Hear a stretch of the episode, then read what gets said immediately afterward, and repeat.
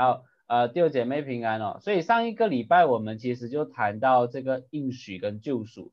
所以如果上一个礼拜呢有呃参与这个读书会的呃弟兄姐妹就会知道啊，我们谈到这个应许的救赎，其实谈到女人的后裔哦。所以那个创世纪三章十五节这个经文就非常重要，就是提到说神。啊，他让女人有这个后裔，并且有一个应许，我们称之为福音的胚胎啊。上个礼拜也是有大概跟大家谈过，就讲说今天如果我们讲哦，呃，每次传福音啊，我们都会讲神爱世人，甚至将独生子赐给他们，叫一些信他不至灭亡，反得永生啊。约翰福音三章十六节，我们很多时候会觉得福音好像到了新约的时候，耶稣出来的时候，好像才比较明显。但是其实原来在整个创世纪，人类犯罪很快的，神就立下了一个福音的应许，就是这一个很重要的应许，就是啊，女人的后裔将会击打这个蛇的后裔的头。所以上个礼拜我们也有简单的解释过，就是提到讲说这个的应许最重要的是想说神他一定会得胜，他一定会得胜，他会把恶魔啊魔鬼打败，把这个罪打败。当然我们也在上一次的 chapter 里面读过。就知道讲说，可是亚当和夏娃以后他生了很多孩子，我们也看见在整个亚当和夏娃他生的孩子，一直到这个所谓的巴比巴别塔的事件里面哦，我们一直会看见蛇的后裔就好像什么那一些不不服从神、不顺从神的，就敌对神的，而人的后裔呢，就是那些顺从神的。所以我们在挪亚的那个世界也看见了。有神的后裔，其实就是只是那些，就是指向那些敬畏神的那一群人。过那一些抵挡神的啊，就是那些呃所谓属血气的啊，最终他们被灭亡。所以我们也能看到了过后哦，在这个巴别塔事件当中，又再次延伸出那些所谓蛇的后裔，就是所谓从罪而生的那一些人，再一次他们要从用巴别塔来啊，将自己呢怎么样呢高举高过于神。要要把自己视为神，所以我也跟大家上次解释过，整个人类犯罪最大的问题就是在于不顺从神的话，因为人想要高过神，人想要高过神的主权和权柄哦，所以我们也看见在巴别塔当中呢，蛇所谓的罪又再一次的引诱人，透过建造巴别塔要怎样高过神的权柄，高过神，所以他就再一次的给我们看见啊，所谓人的后裔跟蛇的后裔。产生这个的敌对哦，所以这是我们在上一个 chapter 读过的。当然啊，我已经有把每一次呢，我会把这些东西做成 podcast，然过后呢，方便大家可以呃，可以来来阅来来呃，就是说来听回去哦。OK，好，所以呢，我们就会开始今天的阅读哦。OK，所以我在这里我知道能一起阅读的就是有呃我啊 Elvin 弟兄、雨桐、Michelle 啊，OK。啊，我看到一个 Cindy 六，Cindy 六是 Elise，Cindy 六，OK，呀，你啊，Cindy 六是雪晶，雪晶，OK，雪晶，好，雪晶是可以一起阅读的吗？还是什么？还是他只是来听？OK，暂时不用紧了，如果想要来听的也可以暂时听哦。OK，所以暂时就是我 Elvin 弟兄啊，雨桐跟 Michelle，OK，秀荣姐就也是听，因为 OK，好，那我们就就哎。到那个屏幕放大一点，那个字很很小，很小啊。OK OK，这样子会好一点吗？还是你可以拉看一下你的屏幕这样子？啊，不然秀荣姐就是我有放那个下载的 link 在那个我给发给你的那个的连接那边，你可以把这个看到看到了，谢谢。啊，你可以把那个电子书下载下来，这样自己比较容易了哈。OK，好，所以我们读的方式就是一面一面呢，就会由我先读过到 Elvin 弟兄，过到雨桐，再到 Michelle 啊姐妹了哈，就是这个顺序一面一面读了哈，所以就由我来先开始读哦。OK，创世纪十二章三节啊，OK，就是谈到亚伯拉罕了。尽管人类承受着神的咒诅，蛇的后裔和女人的后裔之间也激战震撼。神还是在成就这创世纪三章十五节的应许，女人的后裔总有一天要打破神的头。为此，神选召了一个人，要借着他将神的救恩和祝福带给世界。蛇的后裔想借巴别塔传扬自己的名，但是我们在圣经之旅的这一站将会看到，神的计划是拣选一个人赐福给他，叫他的名为大，也叫别人因他得福。神找到一个名叫亚伯兰的人，赐给了他一个令人难以置信的应许。OK 啊，我就请 Elvin 弟兄从这节经文神说哦开始读起哦。OK，神说：“我必叫你成为大国，我必赐福给你，叫你的名为大，你也要叫别人得福。为你祝福的，我必赐福与他；那咒诅你的，我必咒诅他。地上的万族都要因你得福。”先不要稀奇，为什么亚伯拉罕如此伟大？我们得明确一点，不是因为他有多么公义或圣洁，神才呼召他，应许使他的名为大。事实上，他曾是一个拜偶像、侍奉别神的人。亚伯拉罕并没有什么特别之处，使他能配得上神的呼召。与那些建造巴别塔的人不同，亚伯拉罕当时没有忙着为自己扬名，而是在忙他自己的事。神决定要使亚伯拉罕的名为大，不是因为亚伯拉罕的有多有好名声，而是因为神有恩典，主动和亚伯拉罕立约，拣选他，使女人的后裔从他而出。神主动向亚伯拉罕显现，赐给他了一个无比惊人的应许。由此，创世纪三章十五节的应许，向着最终成就往前迈进了一步。神救赎计划中的一些细节也浮出水面。我们有必要在这里停下来，看看神在创世纪十二章二到三节赐给亚伯拉罕的应许。神给出的两个不可思议的承诺，实在太令人惊奇。他要使亚伯拉罕成为大国，并赐他大福。简单来说，成为一个大国需要什么条件呢？或者说，成立任何一个国家需要什么条件呢？我们想到法律、领导人，可能还需要。一支训练有素的军队，这几个都是必要条件。但是别忘了，要成立一个国家，无论大小，都首先需要土地和人民。亚伯拉罕的问题正是没有这两样。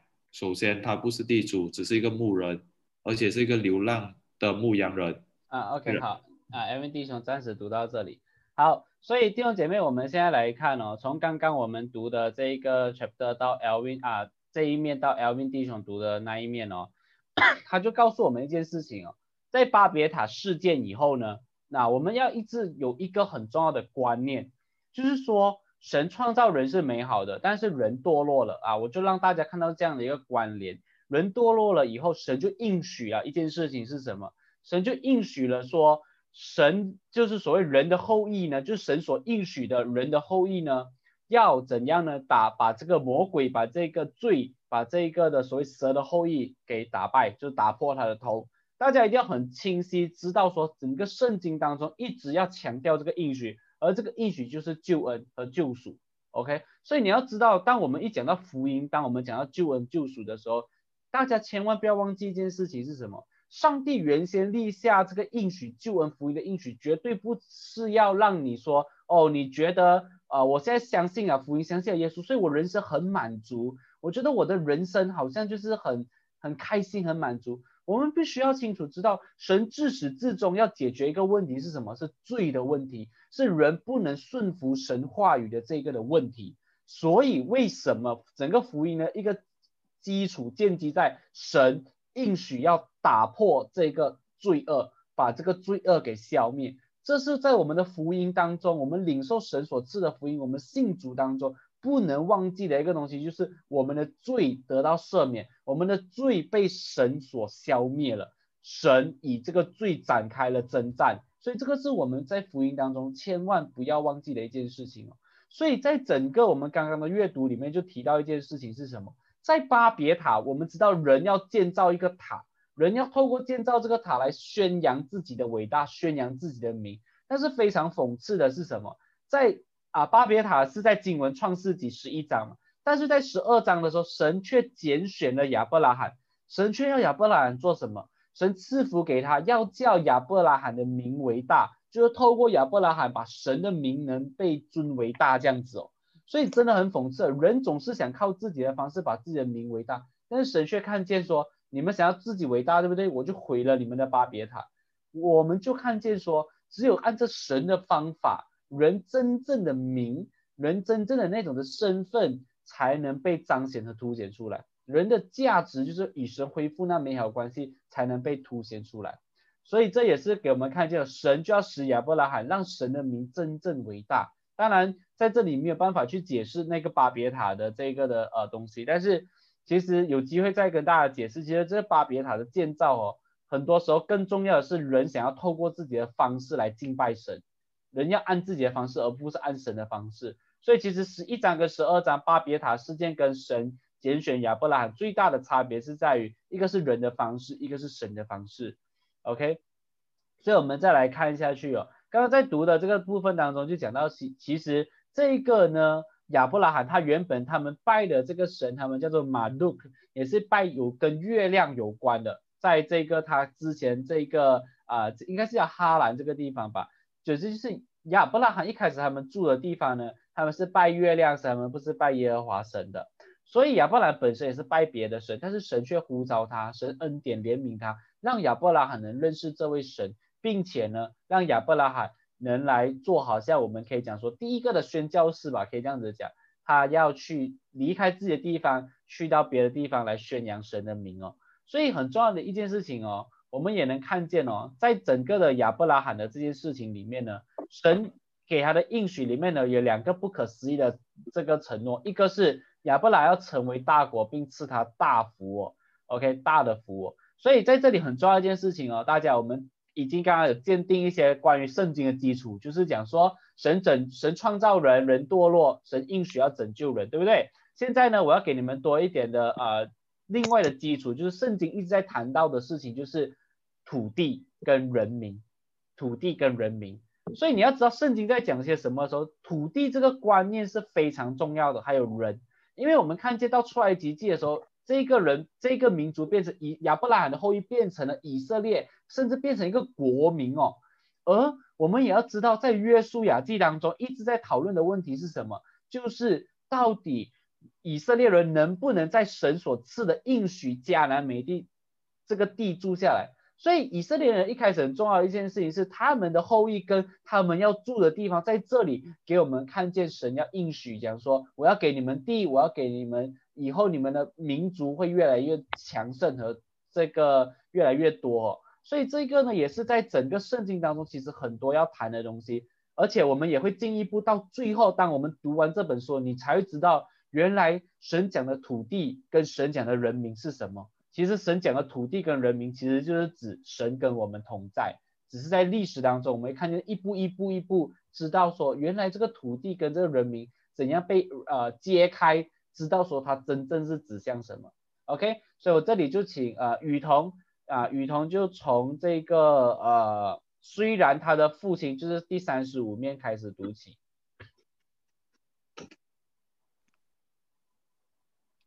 虽然他的父亲可能给他留下不少牲畜，可是牲畜再多也不能变成土地，但神就是应许要赐他土地。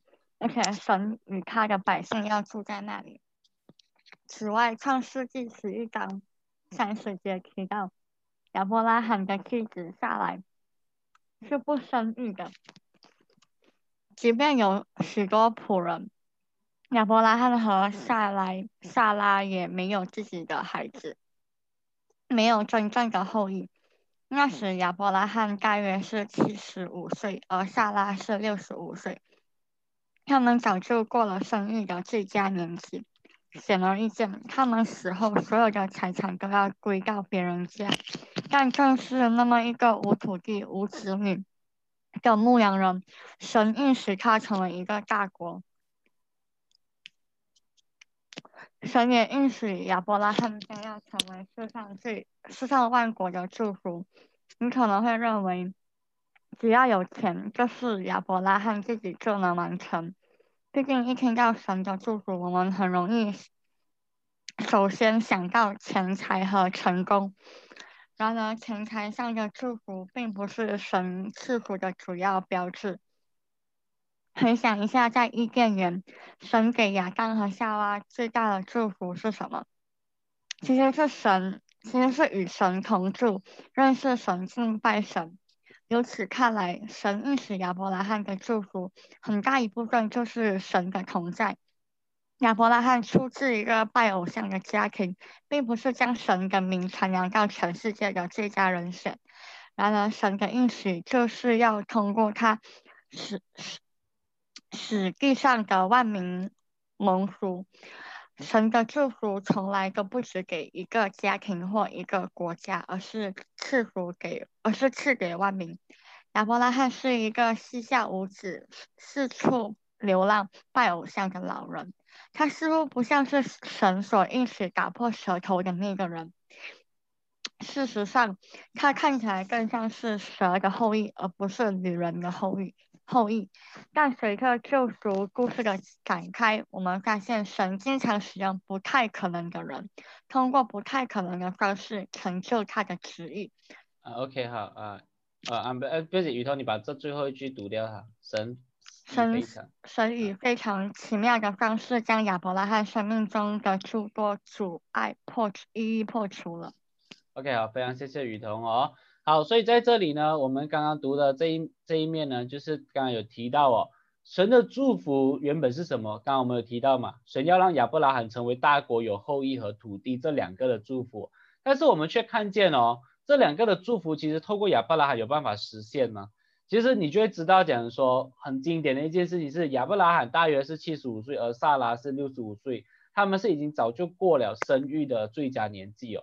所以我们就能看见一件事情是什么，在整个的这件事情，包括他们成为大国，他们有自己的地等等，诶，我们需要知道哦，当时候哦的这些所谓的希伯来人，他们是牧羊的哦，他们其实本身就是居无定所的哦。但是在这些人当中，他们肯定有自己的土地权嘛，他们可能就是牛羊这些比较多，所以对于亚伯拉罕讲说，哈，你要给我地，他这种的观念他其实是很难明白的，因为他们本身就是畜牧业的，他们本身就是到处流浪漂泊了，你却告诉我讲说，我现在要有这个自己的地，最终会有地，所以对亚伯拉罕来讲，那个概念，那个那个的想法是他不知道的。而我们也知道说，神给亚伯拉罕的应许是要成为什么？他不仅只是要有地，要有后裔哦，甚至这一些最终要让亚伯拉罕成为万国的祝福哦。所以我们就要懂什么叫做万国的祝福呢？所以整本圣经一直要讲的这个祝福是什么？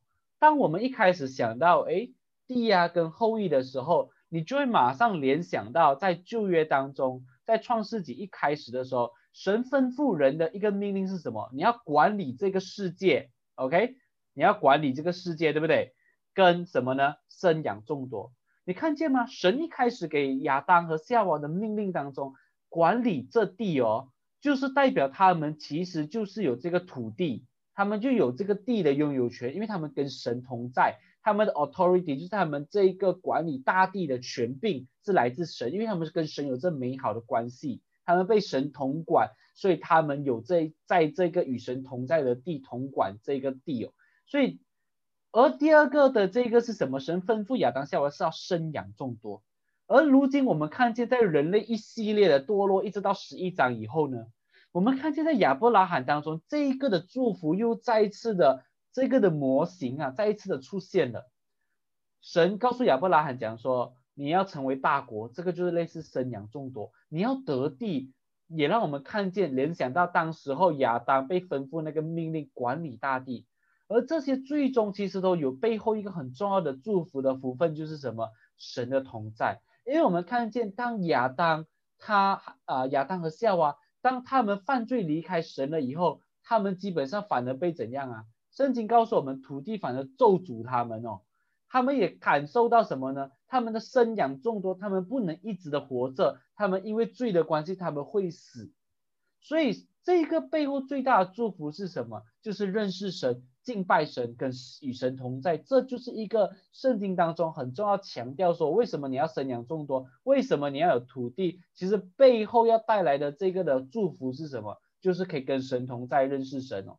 所以呢，亚伯拉罕就本身是出自一个拜偶像的家庭，他哪里可能会认识真正的那一位神，并且哦，他当然我们也看他的一切又老哦，又又老这个老人家，你还要他去作为这个传扬神福音使命的人哦，他感觉不是最适合的人，而且甚至他有讲嘛，这本书有讲到说，他又拜偶像，那感觉他才是那个，他又可能是一个有钱的人，他应该是行走在钱财里面嘛。但是他感觉比较像是蛇的后裔哦。但是这里却告诉我们，神却使用他开恩怜悯他，让他成为什么？让他成为人的后裔，并且最终透过他，我们也知道最终那个打败蛇后裔的那个人的后裔就是耶稣基督，就是从亚伯拉罕他们这个支这这一条啊所谓的血脉而来的。OK，所以我们看见神的确一切都是在神自己的功夫，神自己的做工。让亚伯拉罕的生命当中的许多阻碍都一一的破除，以致他被雕塑，以致他被成为一个能真正传扬神福音、完成神使命的一个人了。所以，我们现在来请 Michelle 呃姐妹帮我们读这一面哦。OK，好呀，来读这一面。在创世纪十二章中，我们看到了，虽然亚伯拉罕和萨拉得了神的应许。他们还是有很多个理由怀疑神的话。时间一年一年过去，他们已经年迈，可还是没有儿子。他们一度还想靠自己解决问题。萨拉说服亚伯拉罕和他的仆人夏甲生了一个孩子，但神怎能如此轻易的被骗过？神在约中所应许要承受产业的。是亚伯拉罕和萨拉的儿子，绝不是夏甲的儿子。即使亚伯拉罕和萨拉年岁已高，一直没有孩子，神仍多次重申对他们的承诺。神先是把亚伯兰的名字改为亚伯拉罕，意思是多国之父；又将萨莱的名字改成了萨拉，意思是公主。萨拉将成为多国之母，这样在创世纪十二章所描写的神像亚伯拉罕彰显之后，二十五年过去了，亚伯拉罕和萨拉终于生了一个儿子，取名以撒。神应许要通过以撒赐福给全世界，要借亚伯拉罕的后裔来打碎蛇的头。不过现在还不是时候。在创世纪后面的部分，我们看到了亚伯拉罕的其他家庭成员。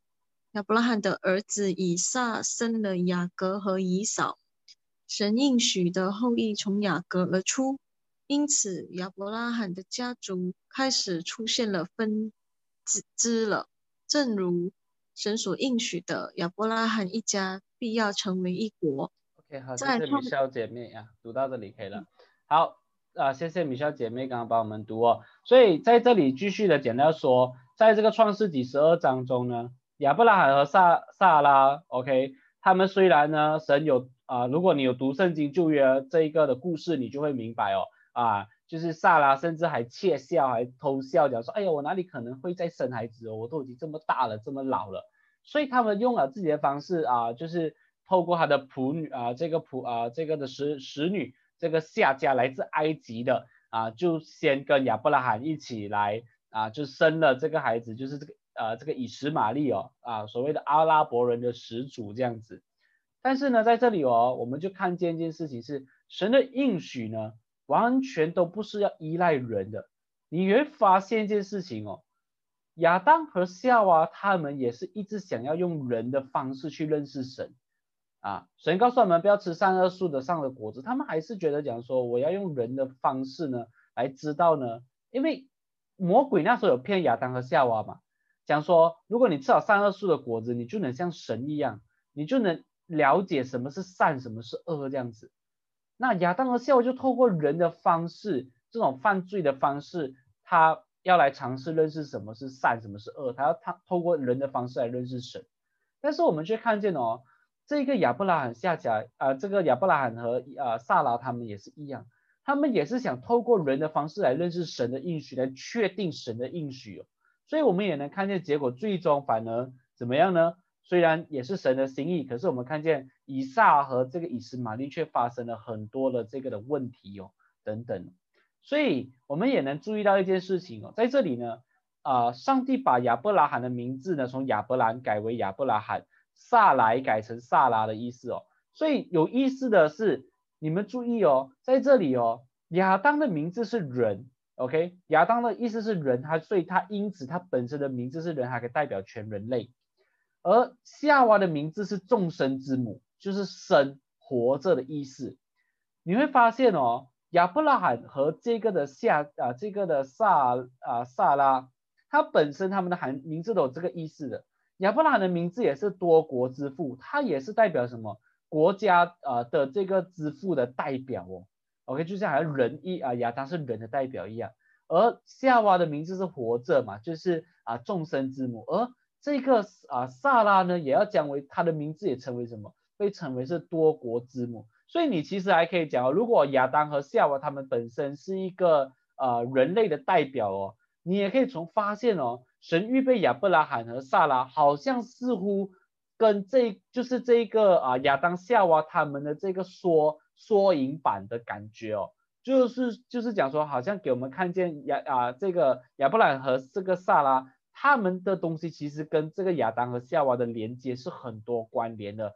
神的应许，这也是为什么一直提到神的应许没有落空，神的应许一直在持续下去哦。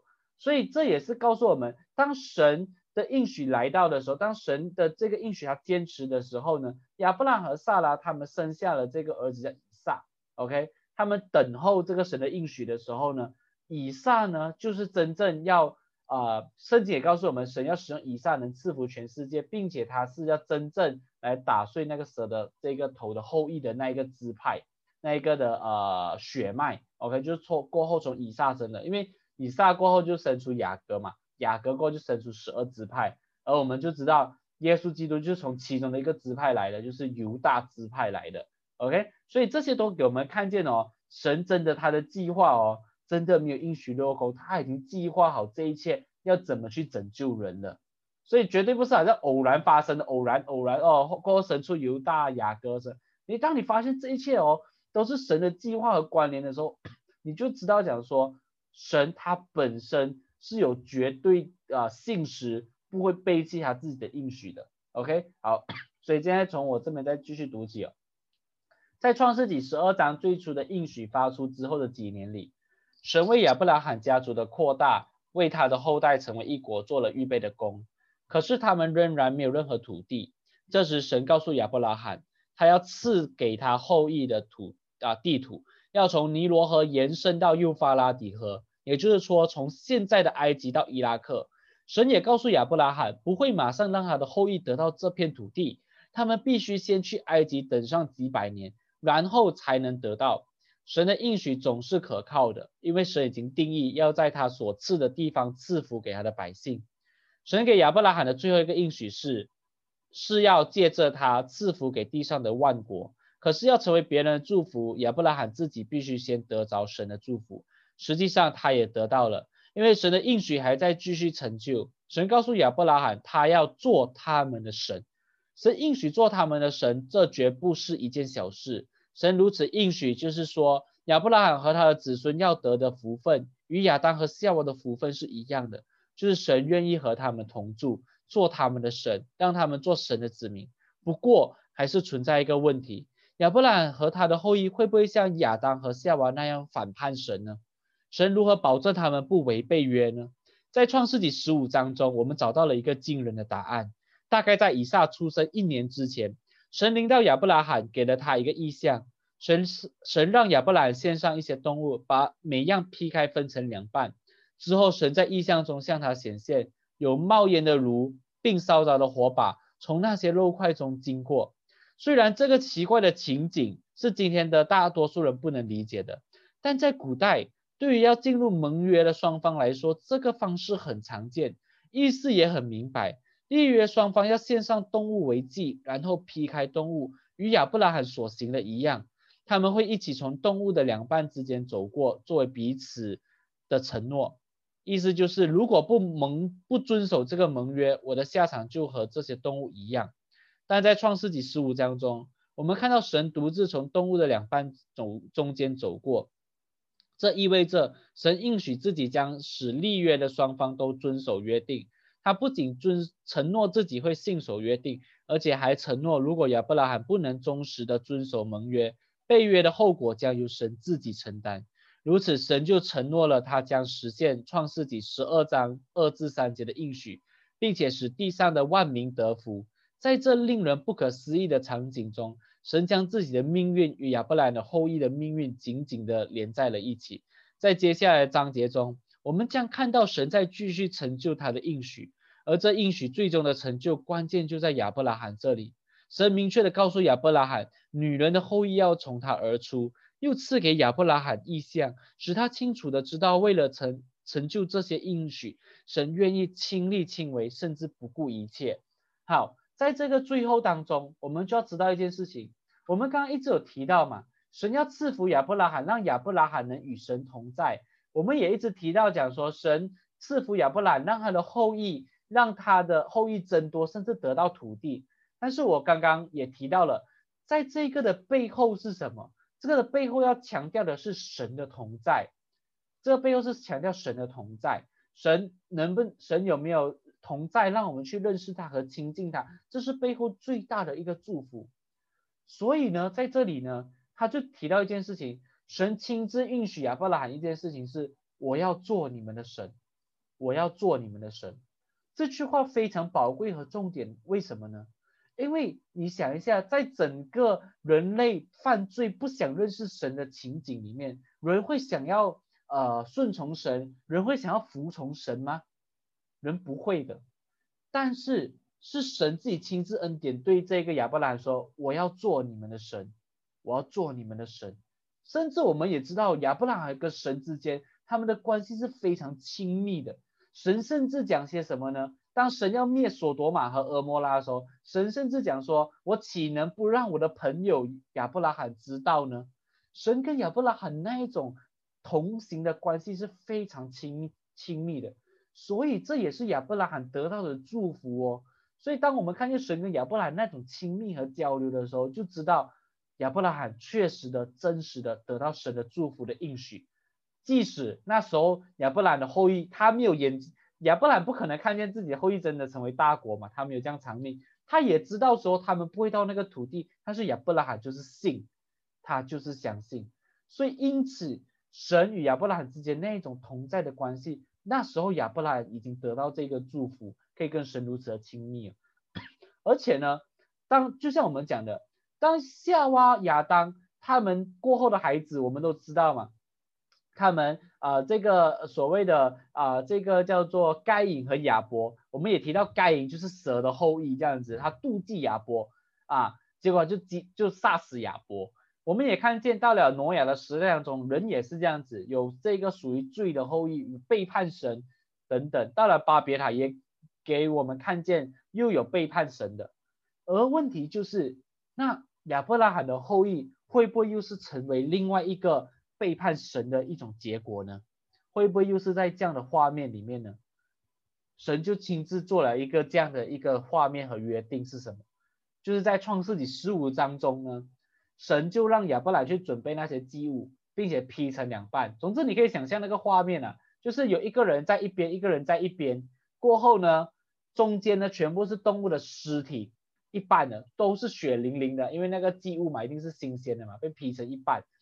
那么呢，在这一个的过程当中呢，在当时候的约定来讲呢，是两个人都要走从，因为中间是尸体被铺铺成破成一半的动物的尸体嘛，血淋淋的嘛，两个人呢要从彼此的啊那一边走走走到中间，并且立立下一个约定，而这个约定其实是一种自咒式的，什么呢？自自己的自咒诅的咒，就是讲说。我跟你做一个约定，如果谁违背的话呢，谁我们就会像那个动物的尸体一样呢，被劈成两半。所以这种叫自我咒诅的这个的啊，这个的誓言。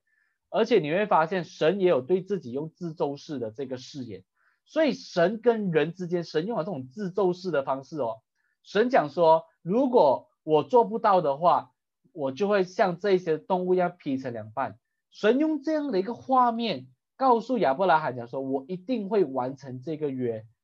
而在整个立约的过程当中哦，十五章如果你们回去看的话，你会发现一件事情是，神让亚伯拉罕睡着了，不是亚伯拉罕自己睡着啊，是神让亚伯拉罕自己睡着了，神就自己独自走过整条立约的道路当中。所以在这个约定当中，神让亚伯拉罕知道一件事情是什么？如果我不遵守这个约，我的下场就和这些动物一样。但是在这个承诺里面，人有没有付出代价？没有，是神自己付出代价。神亲自从动物的两半中间走过去，跟亚伯拉罕立约。亚伯拉神让亚伯拉罕睡觉嘛，没有让他走过这个血淋淋的道路。而神即使亚伯拉罕不能忠实的遵守这个约定，这个背后的这个约定是由谁承担？就是如果亚伯拉罕的后裔等等他们没有办法遵守这个约定，没有办法好好顺从神的话，这个后果被铺成两半致死的这个这个后果。谁来承担？这个这个后果是由神自己承担，所以在这里，这也是为什么这条道路最终是谁走过去？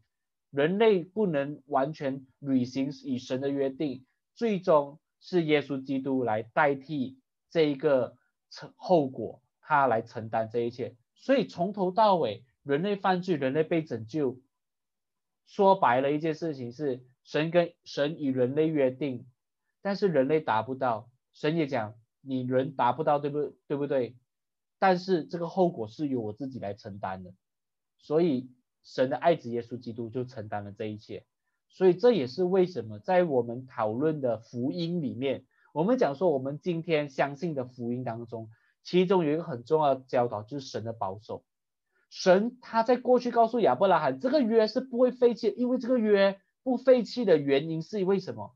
是因为这个约是神自己立下的约，这个约也是神自己来完成的这个约，所以这个约会失败吗？不会。这个约是什么？就是福音。神会保守我们得到拯救，神会保守我们的生命是顺服神的生命，认识神的生命。神会保守我们的生命会到天堂那边，最终会与神同在，与神得到祝福。所以这就是福音。所以弟兄姐妹，我们就知道这福音就是神用血所换来的。